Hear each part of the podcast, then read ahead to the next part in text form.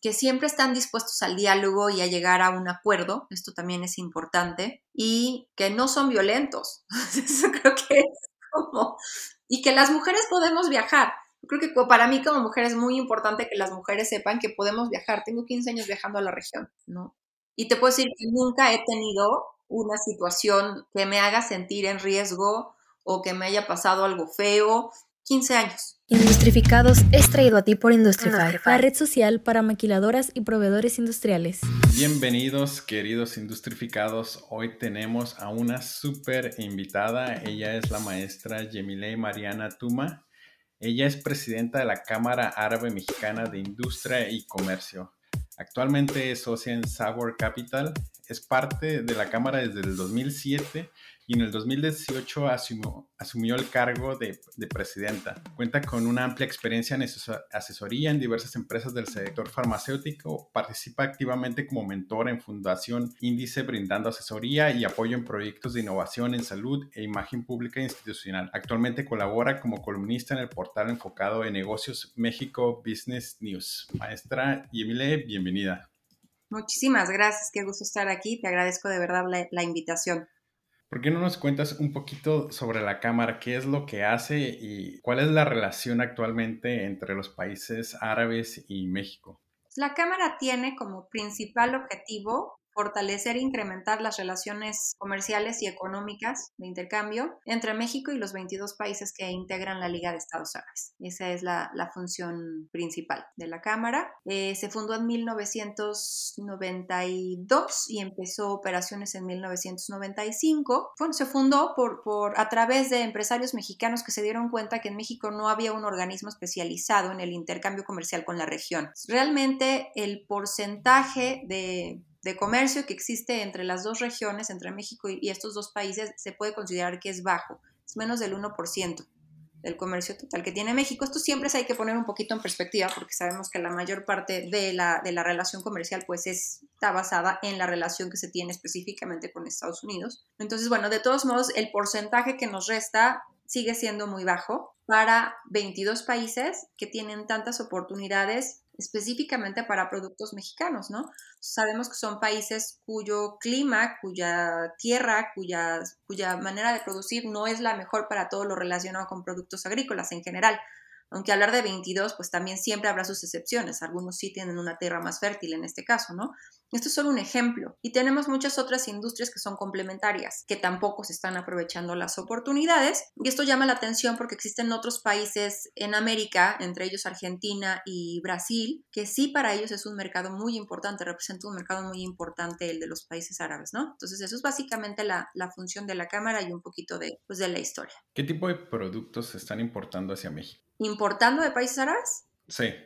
Ok, eh, se están importando muchas cosas relacionadas con la industria energética, también parte de, fertilizantes, son de los productos más, más fuertes, cambian año con año, esto es importante mencionar. Es que hablar de ellos como un bloque es un poco difícil, porque pues cada uno tiene sus propias... Eh... Sí, la mayoría de los productos son de, de agricultura, Exacto. Y pues nosotros mandamos muchas cosas agrícolas, berries, aguacates, garbanzo, partes para lo relacionado a la industria de la extracción de petróleo, tubos, refrigeradores, mandamos muchas ambulancias, o sea, sí, sí es una gama de productos muy amplia. Varían los productos año con año, a veces la, miel exportamos muchísima, a veces fue muchísimo oro, varía un poco. Eso es lo interesante porque se abren oportunidades para muchos sectores y muchas industrias. ¿Se podría decir que México exporta más hacia los países árabes de lo que importa? Ahorita está parejo, más o menos parejo. Ha habido años en los que la importación es mucho mayor. Ha habido años, el año pasado estuvimos, depende también mucho del país. Hay veces que hay países con los que sí tenemos eh, un déficit. Depende del país. Este año quedamos más o menos parejos. ¿Se maneja algún tipo de tecnología que estemos importando desde los países árabes?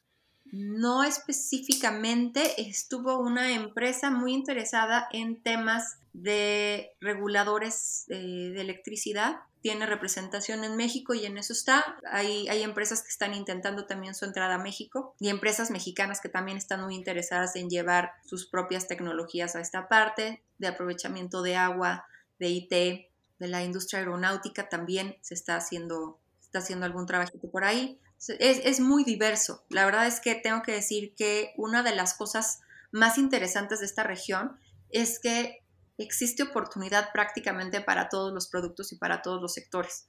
Únicamente hay que buscar el país, como que tener eh, pues el apoyo, en este caso de la Cámara que lo damos, para poder detectar el mercado específico en el que el producto tiene oportunidad. ¿Por qué crees que se haya complicado el, ahora sí que el, atrapar estas oportunidades para inversionistas mexicanos o empresarios mexicanos? Bueno, creo que una de las principales razones es que pues, tenemos a Estados Unidos al lado. ¿no? Creo que se ha venido hablando desde hace muchos años de la necesidad de la diversificación de las empresas mexicanas en cuanto a tema de comercio exterior. Si tienes al mercado más grande del mundo al lado tuyo, pues e, e, es el mercado lógico y es el mercado que la gente busca, ¿no? Principalmente. Pero también hemos, nos hemos dado cuenta que necesitamos tener otras opciones. Cuando la gente piensa en exportar, primero, el primer paso es Estados Unidos, el segundo paso es Europa y en tercer lugar es eh, América, lo, que nos resta de, de América Central y América del Sur porque son los mercados que consideramos naturales. Tenemos una relación fuerte con Europa, tenemos una relación fuerte específicamente con países como España, como Alemania, que, los conocemos. Al final del día son mercados que nos parecen de mucho más fácil acceso. Tenemos mercados que se empezaron a abrir y que, y que nos parecen más complicados, pero con los que hay algún tipo de acuerdo comercial, pues que en el camino. En el caso de los países árabes no existe ningún tratado comercial, existen acuerdos pero no tratados. Entonces, esto pues también no los pone como una opción y son países de los que no sabemos mucho. Eh, incluso cuesta trabajo identificarlos porque es muy común que, por ejemplo, nos hablen para querer exportar a Turquía, ¿no? Entonces, pues no nos toca Turquía o Irán. creo que existe un desconocimiento enorme de la región desde la ubicación geográfica de los países y otra parte también en cuanto a las costumbres y cultura. Eh, eso también para muchas personas representa un impedimento y mucho lo que vemos en medios también, porque cuando hablas a veces para invitar a una empresa a una misión comercial, muchas veces te dicen, oye, pero ahí que no hay bombardeos, pero que no están en guerra. Entonces es como esta parte de desinformación muy grande que ha sido un impedimento pues durante muchos años para que esto así suceda. Pero te platico rápido, en los últimos años ha habido un aumento en el intercambio tanto te podría decir social como económico, se abrieron más embajadas, hay presencia de más embajadas árabes en México desde que yo entré a la Cámara hasta el día de hoy. Eh, también hay más presencia de embajadas que se han abierto mexicanas en países árabes. Hay un vuelo ya directo a Dubái, que, es el único vuelo que existe directo a la región. bueno, vamos un paso a la vez, pero avanzando. Esto siempre es como buenas noticias. Yo prefiero un paso constante, pero que siempre avance y en eso estamos. Eh, avanzamos año con año, eso sí es, es un hecho. Estados Unidos lo ve como con Hollywood y, todas esas cosas y, qué es lo que recibimos, ¿no? Prácticamente de, de, las películas. Y es por eso que tal vez el empresario mexicano ni siquiera voltea a ver a, a los países árabes simplemente. Creo que es de dos vías. O sea, creo que, creo que generamos estereotipos, ¿no? O sea, es parte, es parte del modo de entender al mundo y creo que todos los países tienen algún estereotipo hacia el exterior. Esto, esto es, no, no justifica, pero pues si vemos también lo que en medio se dice de México, pues tampoco es que, que sea bueno o que lo que se dice de otros países, ¿no? Entonces creo que la desinformación es parte de, del problema, ¿no? Claro, tú en tu experiencia y como experta en, en el tema, ¿Qué oportunidades has visto que dices, híjole, si un mexicano entrara aquí o si algún país árabe viera esta oportunidad, sería como que súper beneficioso para ambos lados? Sí, pues mira, en las misiones comerciales te das cuenta de las oportunidades que hay, ¿no? Yo la primera vez que llevé una empresa de aguacates a, a países árabes fue hace como 10 años y no era un producto que estuviera de moda o que se conociera el consumo.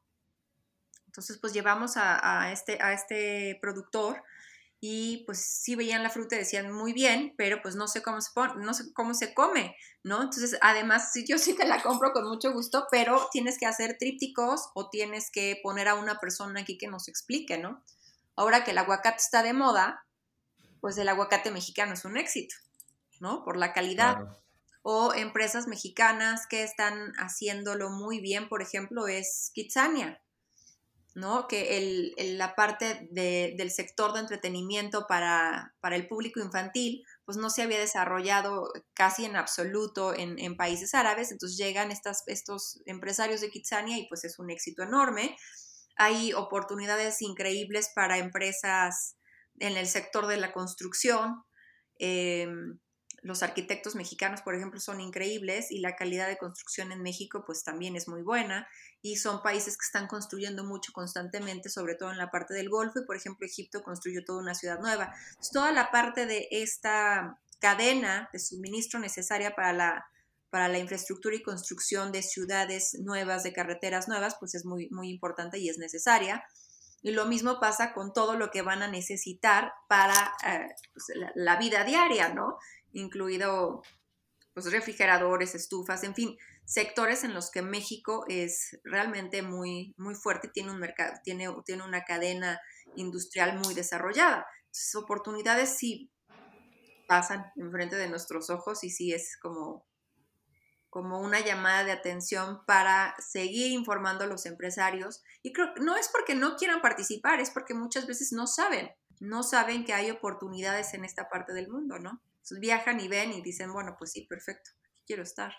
¿Y es costoso, por ejemplo, enviar contenedores hacia Medio Oriente, a los países árabes? Depende del producto. Esta es una pregunta que me hacen muy, muy seguido. Sí, Depende Te lo pregunto porque ahorita China está bien caro, ¿no? Enviar.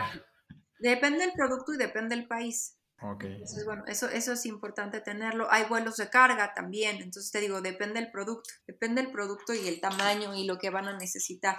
Entonces, eh, de repente es un poco difícil dar precios o dar aproximados porque, aunque suene un poquito extraño, depende. son, son 22. A lo mejor si vas a ir a África, pues es un costo diferente que si vas a ir a Emiratos Árabes. Digo, no podría ser más caro que 15 mil dólares el contenedor enviarlo a Asia, ¿no? Bueno, 2022 pues ya no me sorprendería. Es que un pedacito es Asia, entonces bueno, pues ahí hay precios para todo, ¿no? También, y también depende, pues, si vas a mandar el contenedor completo o una parte, depende.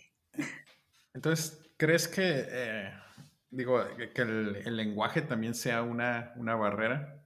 No, porque realmente lo que utilizamos en, en tema de, de, comunicación para temas comerciales y económicos es el, es el, inglés. Entonces ahí no hay, no hay una barrera. Ok, ok. Creo que la barrera va más hacia el desconocimiento de la región, ¿no? O a estas historias de sí, pero necesitas una certificación halal o este, no puedes seguir porque eres mujer o es peligroso o N cantidad de, de cosas. Creo que va más por ahí. Claro, entonces crees que sea un problema de mercadotecnia. Fíjate que me recordaste un caso de, de, los japoneses donde ellos no querían, no querían adoptar el salmón en sus platillos y eh, creo que era Noruega el que estaba vendiendo el salmón y quería obligatoriamente venderlo en Japón porque sabía que si se lo ponían al sushi podían venderlo a un precio elevado y no lo querían vender como, lo querían vender como eh, salmón crudo, porque el salmón si ya lo fría pues ya perdía este como su gourmet side, ¿no? Entonces metieron mucha mercadotecnia para meter el, el, el, salmón y hasta que lo aceptaron los chefs y lo empezaron a integrar y ahorita pues están encantados de los dos lados, ¿no? Nosotros comiendo el, sushi de salmón y y ellos vendiendo este salmón. a, Japón. Sí. Y actualmente está la campaña ese de agua, eh, como decías, el de aguacates, ¿no? Y me han salido comerciales ahí japoneses de, ah, con la canción de agua, aguacates from México y, todo eso, pero... No, y sabes qué? que ellos les queda más cerca a Asia, entonces mucho de su aguacate va de Asia, entonces cuando hay aguacate mexicano y lo ven, pues no, la, la calidad del aguacate mexicano es extraordinaria, ¿no? Entonces, pues sí, el aguacate mexicano ya está, ya está presente. Pero mira, todo va, todo va evolucionando, ¿no? Porque digo que la primera vez era como, pues sí, pero a mí es un tríptico, porque esto se toma como. Entonces, bueno, ahí vamos. Te digo que yo veo un gran avance, tengo muchos años en la cámara, este mes cumplí 15 años. El avance es impresionante, impresionante. ¿Cuánto ha crecido, más o menos? ¿Qué tipo de número nos podrías dar para...? Mira, el número de, de antaño no lo tengo, te lo voy a deber, pero sí ha habido un, crecimiento importante y eh, pues con todo y pandemia, la verdad es que en cuanto a la relación comercial sí, sí se detuvieron algunas cosas, pero no nos fue, no nos fue tan mal. Eh, el comparativo de desde que la fundación de la Cámara ahora no lo tengo, pero sí te lo puedo dar en, en algo que para mí es, un, es, un, es una consecuencia del incremento y de la fortaleza de las relaciones, la apertura de embajadas. cuando yo llegué a la Cámara había seis embajadas árabes en México. Mm. Ahorita hay doce. Sí, sí, sí. Entonces ahí te das cuenta que si te ves en la necesidad de tener una representación, pues es porque la relación se ha ido fortaleciendo. Ok. ¿No? Entonces, es, seguro. concurrentes. No significa que no existieran relaciones diplomáticas, pero la embajada era concurrente. Entonces, tener la presencia de tantas embajadas de prácticamente todos los países del Golfo estar representados en México, pues te habla de una relación mucho más sólida y de una relación en crecimiento, ¿no? Entonces, ¿es seguro ahorita que un empresario pueda hacer negocios con países árabes? Ahora sí que sin esperar como que en el país suceda un golpe de Estado o algo así y pierda como su producto, su inversión. Sí, los países árabes. Creo que es el mayor medio.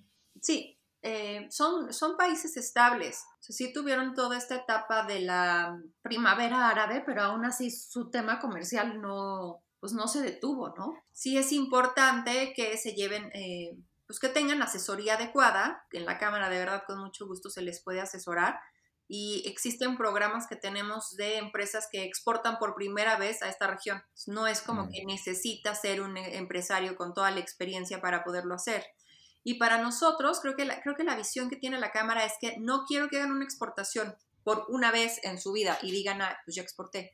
Lo que queremos es que sea una relación continua y constante. Hay empresas en la Cámara que tienen desde la fundación exportando. Y son como, rato sí, o sea, tenemos una empresa de ambulancias que manda ambulancias desde la fundación de la Cámara, o sea, de los primeros empresarios que fue a una misión comercial o una feria comercial organizada por CAMIC, es este, esta, este empresario, ¿no? Entonces, pues de repente llegábamos al Cairo y decía, miren, esas ambulancias que ven allá son nuestras, o sea, son de México. Órale. ¿No? Entonces da mucho orgullo saber que hay empresas que pueden mantener la relación y como ese tenemos muchas empresas de miel, empresas que tienen mucho tiempo trabajando con la región y con muy buena experiencia.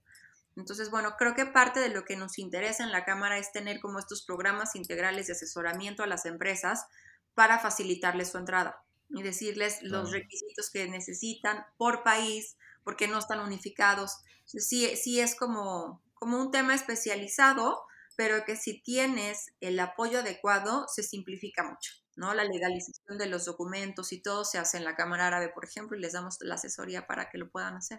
Y son, son tan buenos negociantes como, ahora, sí que como se percibe, porque he escuchado que hasta desde niño los entrenan, ¿no? A regatear en los mercados y todo eso. Entonces, ha estado sentado en muchas mesas donde están mexicanos y, árabes negociando. ¿Cuál es como el perfil del, del árabe o, su personalidad o, qué son de las cosas que nos tendríamos que fijar a la hora de empezar a negociar con ellos?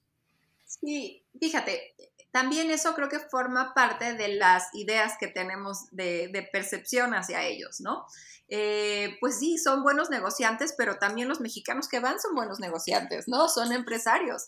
Entonces, pues también cada quien va a ir a negociar su parte y lo va a hacer de la manera en que suelen hacerlo. O sea, no hay una diferencia en cuanto a negociación que podrías tener en, en cualquier otro país. Creo que los dos buscan el beneficio mutuo y en algún momento llegarán a un punto de encuentro. O sea, a lo mejor presionan un poquito más o un poquito menos, pero pues también depende de cada empresario. es como hacer negocios en, en cualquier otro lugar se tiene, pues sí, son, son, son culturas milenarias. El origen de muchas de las, de las civilizaciones más importantes del mundo está ahí, ¿no? Desde los sumerios hasta Mesopotamia y pasando por los fenicios, que eran los grandes comerciantes, pues sí tienen esta parte, esta parte sociohistórica muy fortalecida en cuanto a su manera de negociar, pero al final del día, pues también van grandes negociadores mexicanos, ¿no? Oye, ¿y cómo es que, cómo es que entraste a, la, cámara? ¿Qué fue lo que pasó? que ¿Tú ya estabas involucrada en, el ambiente? ¿Tienes ascendencia de Medio Oriente? ¿Cómo es que te identificaste dijiste, ah, pues la cámara árabe es donde quiero estar? Donde quiero estar. Pues mira, yo terminé eh, la universidad, estudié Relaciones Internacionales, pero entré antes a una compañía internacional muy grande y un día como que me di cuenta que no estaba haciendo lo que yo quería. Yo había estudiado relaciones internacionales pues porque me gusta, ¿no? Buscando eh, trabajo me encontré que buscaba que había una vacante en la Cámara Árabe, mandé mi currículum, el vicepresidente que me entrevistó es mitad egipcio, mitad mexicano, yo tengo mi abuelo nacido en Siria y bueno, pues ahí hubo una, una conexión entre la mezcla árabe-mexicano, hice la entrevista. Eh, yo estaba trabajando o había dejado de trabajar en esta empresa pues muy grande, multinacional, donde el vicepresidente había trabajado. ya había ahí el antecedente que habías pasado todo el proceso de reclutamiento que no es fácil de esta empresa. Es como que, como que la vida, ¿qué te puedo decir? La vida, el destino te pone donde tienes que estar, ¿no? Y pues ya son 15 años, justo el primero de febrero, 15 años. ¿Algún momento que te haya marcado en estos 15 años o que haya sido memorable para ti? Mira, a mí la cámara me ha dado mucho, personal y profesionalmente. Yo aprendo todos los días, todos los días aprendo y hay un secreto que es maravilloso que nunca he sentido que trabajo. Ha sido disfrutar todo el proceso durante 15 años. Me, considero de verdad muy afortunada y muy agradecida por la confianza que me dio todo el consejo directivo y los fundadores desde el día uno he tenido la oportunidad de conocer a muchas personas en muchos países, de entender y profundizar en una cultura rica, en tradiciones, en historia, en todo. Entonces, personalmente ha sido muy enriquecedor. He aprendido muchísimo pues hice muchos viajes, conozco muchos países de la región, no te puedo decir que todos, pero conozco la mayoría. He tenido oportunidad de pasar periodos largos en estos países, pues que, creo que, lo, más importante ha sido la cantidad de amigos que tengo y todo lo que he aprendido. Todo lo que, lo que yo puedo hacer ahora por la, por la CAMIC, pues lo hago también con mucho gusto y lo disfruto mucho porque sigo aprendiendo. La diversidad que tienen me permite seguir aprendiendo después de 15 años. Entonces, para mí ha sido extraordinario, es un lugar extraordinario para mí. Qué padre. ¿Y qué crees que algunas cosas que los mexicanos debamos de saber de los países árabes, que deberíamos de saber, aparte de Hollywood? Aparte de Hollywood. De lo que vemos en Hollywood. Pues mira, creo que una de las características que a mí más me gustan es que son muy cálidos. O sea, tenemos muchas cosas en común, aunque parezca extraño, tenemos muchas cosas en común. Son muy cálidos, si te pueden ayudar, te van a ayudar. es eh, gente muy amable, son grandes anfitriones y son muy generosos. Eh, son muy generosos con su tiempo, son muy generosos al ofrecerte siempre a que estés cómoda, se preocupan porque estés cómodo, llegas a una reunión y te dan tu café y te dan tus galletitas y te dan tus dátiles, te sientes como muy cómodo y es, es, es este, eh, un ambiente muy cálido. También creo que es importante entender la diferencia cultural porque existe, o sea, es innegable, existe saber que los tiempos pueden llegar a ser diferentes a los nuestros, que hay un mes al año en que todo se, hace un poquito más lento, no significa que no, que no siga avanzando, pero se, se, desacelera, por llamarlo de alguna manera, que siempre están dispuestos al diálogo y a llegar a un acuerdo, esto también es importante, y que no son violentos, eso creo que es como, y que las mujeres podemos viajar, creo que para mí como mujer es muy importante que las mujeres sepan que podemos viajar. Tengo 15 años viajando a la región. Okay. Y te puedo decir que nunca he tenido una situación que me haga sentir en riesgo o que me haya pasado algo feo. 15 años. Para mí eso es bien importante que las mujeres sepan que es perfectamente viable que puedan ir a hacer negocios a la región. Tenemos mujeres que están haciendo negocios en la región y que están muy bien y que te pueden hablar de su experiencia y decir que pues, que no, nunca han sentido que eh, las hayan discriminado o no hayan querido hacer negocios con ellas porque son mujeres. Creo que también es una de las, de las barreras que hay que, ir derribando poco a poco. Y qué mejor ejemplo que estoy, soy mujer y tengo presidiendo la Cámara, este es mi, por cumplir este año cuatro años, ¿no? Creo que ese es un buen indicativo de algo que hay que ir delucidando, como, como que no es tan cierto. Qué padre. Ah, ¿Has visto algún, uh, ¿cómo le llaman? Cultural shock de parte de los árabes al, al tratar con, con, los mexicanos. Sí, sí. Un choque cultural. Lo he visto, lo he visto más, mira, la, trabajamos más con empresas mexicanas que van a la región. Esto no significa que no trabajemos con empresas árabes que vienen, pero mi acercamiento más próximo es de mexicanos viajando, ¿no? Sí he visto muchos choques culturales.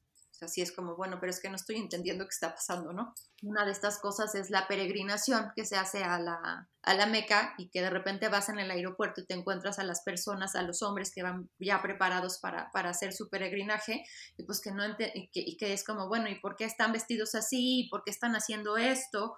o tal vez los llamados al rezo que escuchan en la mezquita y no están entendiendo qué está pasando. Entonces, creo que también parte de lo que hacemos en la cámara es, antes de cada viaje que hacemos, es dar una pequeña plática donde pues expliquemos o, podamos exponer los principales puntos que pueden ser como de, de, sorpresa, ¿no? Sí, digo, supongo que estas personas de los dos lados son personas altamente preparadas paradas y, culturalizadas de, de, manera como internacional, ¿no? Para, para poder negociar con, con otros países. Y digo, te estoy hablando desde mi punto de vista de ignorancia, ¿no? De, mi acercamiento con los países árabes es, es, este libro del alquimista, ¿no? Y ahorita que mencionaste la Meca y todo eso. Digo, para todos los que critican a Pablo Coelho, pero es como de mis libros favoritos. Ahorita que, que, que mencionamos lo, de la parte de la culturización, eh, de hecho los, los, tacos este, al pastor, ¿no? Tiene, tiene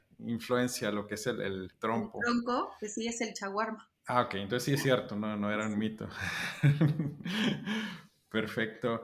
¿Qué le recomendarías o qué, más bien, qué tipo de empresario debería estar ahorita tratando de hacer negocio en, los países árabes? Todo el que esté interesado en diversificar. O sea, la verdad es que, como te decía al principio, son muchos sectores, muchos sectores los que tienen oportunidad. Entonces yo los invitaría a que se acerquen a, a la cámara, con mucho gusto los podemos asesorar.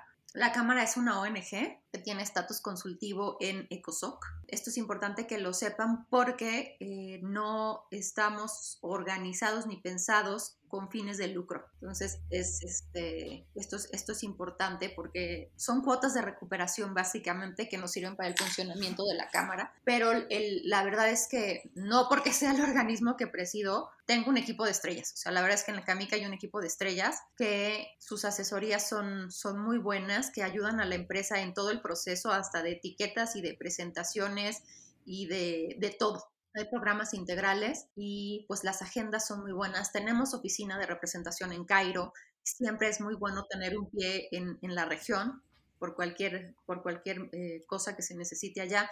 Entonces, eh, invitar a todas las empresas, pero para que sea un proceso lo más simplificado posible, sí tener una buena asesoría hace toda la diferencia. Cualquier empresa exporta una vez. Mantener la relación necesita información y necesita asesoría. ¿Por qué crees que, la, que, este tipo de empresas solamente lo hagan una vez? Porque, mira, fíjate que pasa mucho que pierden el contacto con el cliente. Lo he escuchado muchas veces, así como, bueno, pues es que exportamos una vez, pero después ya no supe qué pasó, llegó, llegó el producto, pero entonces ya le mandé un correo, pero no me contestó y entonces ahí puede intervenir la cámara. A ver, oye, te hablo cliente para ver qué pasó y por qué no estás contestando. Entonces, es, también es una parte de seguimiento, que eso también pasa mucho en las misiones comerciales. Van, se sientan con el cliente, quedan de mandarle un papel, el papel nunca llega, o se cruzó Ramadán y entonces no contestó y le, ¿sabes? Entonces creo que la parte de seguimiento es clave. ¿Quién es Ramadán? Ramadán es el mes de ayuno, entonces ah, los horarios laborales suelen cambiar un poquito. Perdón, es que desconozco, ¿no? Todo, no, está perfecto. Para eso ¿Cuál es, cuál es el, proceso entonces para una empresa de acceder, por ejemplo, eh, soy empresario, no sé, me contacto con ustedes por teléfono, correo electrónico, una vez que lo, que lo hago, ¿qué, qué sigue? Bueno, hay, hay como opciones, ¿no? Se puede trabajar con Camic por medio de una afiliación como socio, que costo-beneficio creo que es lo que más conviene, pero hay empresas que dicen, no, yo solamente quiero que tú me des o me vendas una ah, agenda de contactos y ya yo me encargo del resto. También cada, cada empresa tiene su propio funcionamiento interno. Hay otros que dicen, sí, yo me quiero afiliar y entonces hay ahí ya diferentes, diferentes programas. Otros dicen, yo me voy a afiliar, pero quiero participar en una misión comercial. ahí ya empieza como pues, todo el desarrollo de las agendas de negocio, ¿no? Se hacen reuniones. Ahorita por tema de COVID hemos hecho misiones eh, comerciales virtuales y en un par de semanas se va una misión a Qatar y a Emiratos Árabes Unidos. Estamos muy contentos de que ya se pueda hacer un viaje otra vez. Entonces, bueno, se va, se va una misión para allá. Eh, es interesante ahorita estos dos, estos dos países. Qatar, pues porque viene el Mundial. Van a, van a ver pues toda esta parte de proveeduría de insumos que van a ser necesarios. Y también ahorita en los Emiratos Árabes está la Feria Internacional de Expo 2020, se está llevando a cabo en Dubái, que tiene presencia de pabellones de pues, prácticamente todos los países del mundo y eso está muy interesante. Se han hecho algunos foros de negocios dentro de los pabellones y pues van, a, van también a esa parte, ¿no? Entonces, bueno, esta es una de las maneras de hacerlo. Eh, por eso es importante que se acerquen a la cámara, para que se pueda trazar un plan de acción. La verdad es todo muy, muy interesante esta y enriquecedora esta conversación y podríamos seguir por horas, pero llegamos a la sección de preguntas concretas. La pregunta es concreta y la respuesta te puedes explayar hasta donde gustes. Primera, primera pregunta y de las más importantes, ¿cuál es tu comida favorita? Mi comida favorita, la mexicana, los tacos. Así, en general. En general, los tacos. Tacos al pastor. Tacos, árabes. Inspirados en la chaguarma. La mejor bebida. Oye, el cafecito, el cafecito de la mañana. El mejor libro. El mejor libro. El nombre de la rosa. Voy a apuntar. El mejor momento. Estar con la familia, donde sea. Si pudieras regresar al momento en el que terminaste la preparatoria, ¿qué decisiones cambiarías? Ninguna. La mejor compra con 100 dólares o menos que no sea un libro. Ay, qué buena pregunta. Supongo que algo de comer que haya sido muy rico. Ya sé, unos dátiles que traían adentro un relleno de nuez. 10 dólares. ¿Árabes? vale, vale. La peor compra no hay límite de precio. La peor compra, supongo que algunos zapatos. Seguro que los compré muy bonitos y me lastimaron. O, la ropa esa que, ¿Mm? que todavía no, usas, que nunca has usado. la última pregunta, si pudieras enviarle un mensaje de WhatsApp a todos los mexicanos, ¿qué diría? Somos un solo país, las divisiones no funcionan. Todos buscamos nuestro bienestar. Creo que hay que, hay que unirnos. Perfecto, Mariana. Muchísimas gracias. Industrificados es traído a ti por Industrify, la red social para maquiladoras y proveedores industriales. Y antes de cerrar, quiero agradecerte por estarnos escuchando y me gustaría saber un poco más de ti. Si te gustó el podcast, danos 5 estrellas y déjanos un comment en Apple Podcasts. También nos puedes encontrar en Facebook e Instagram. Y hasta la próxima.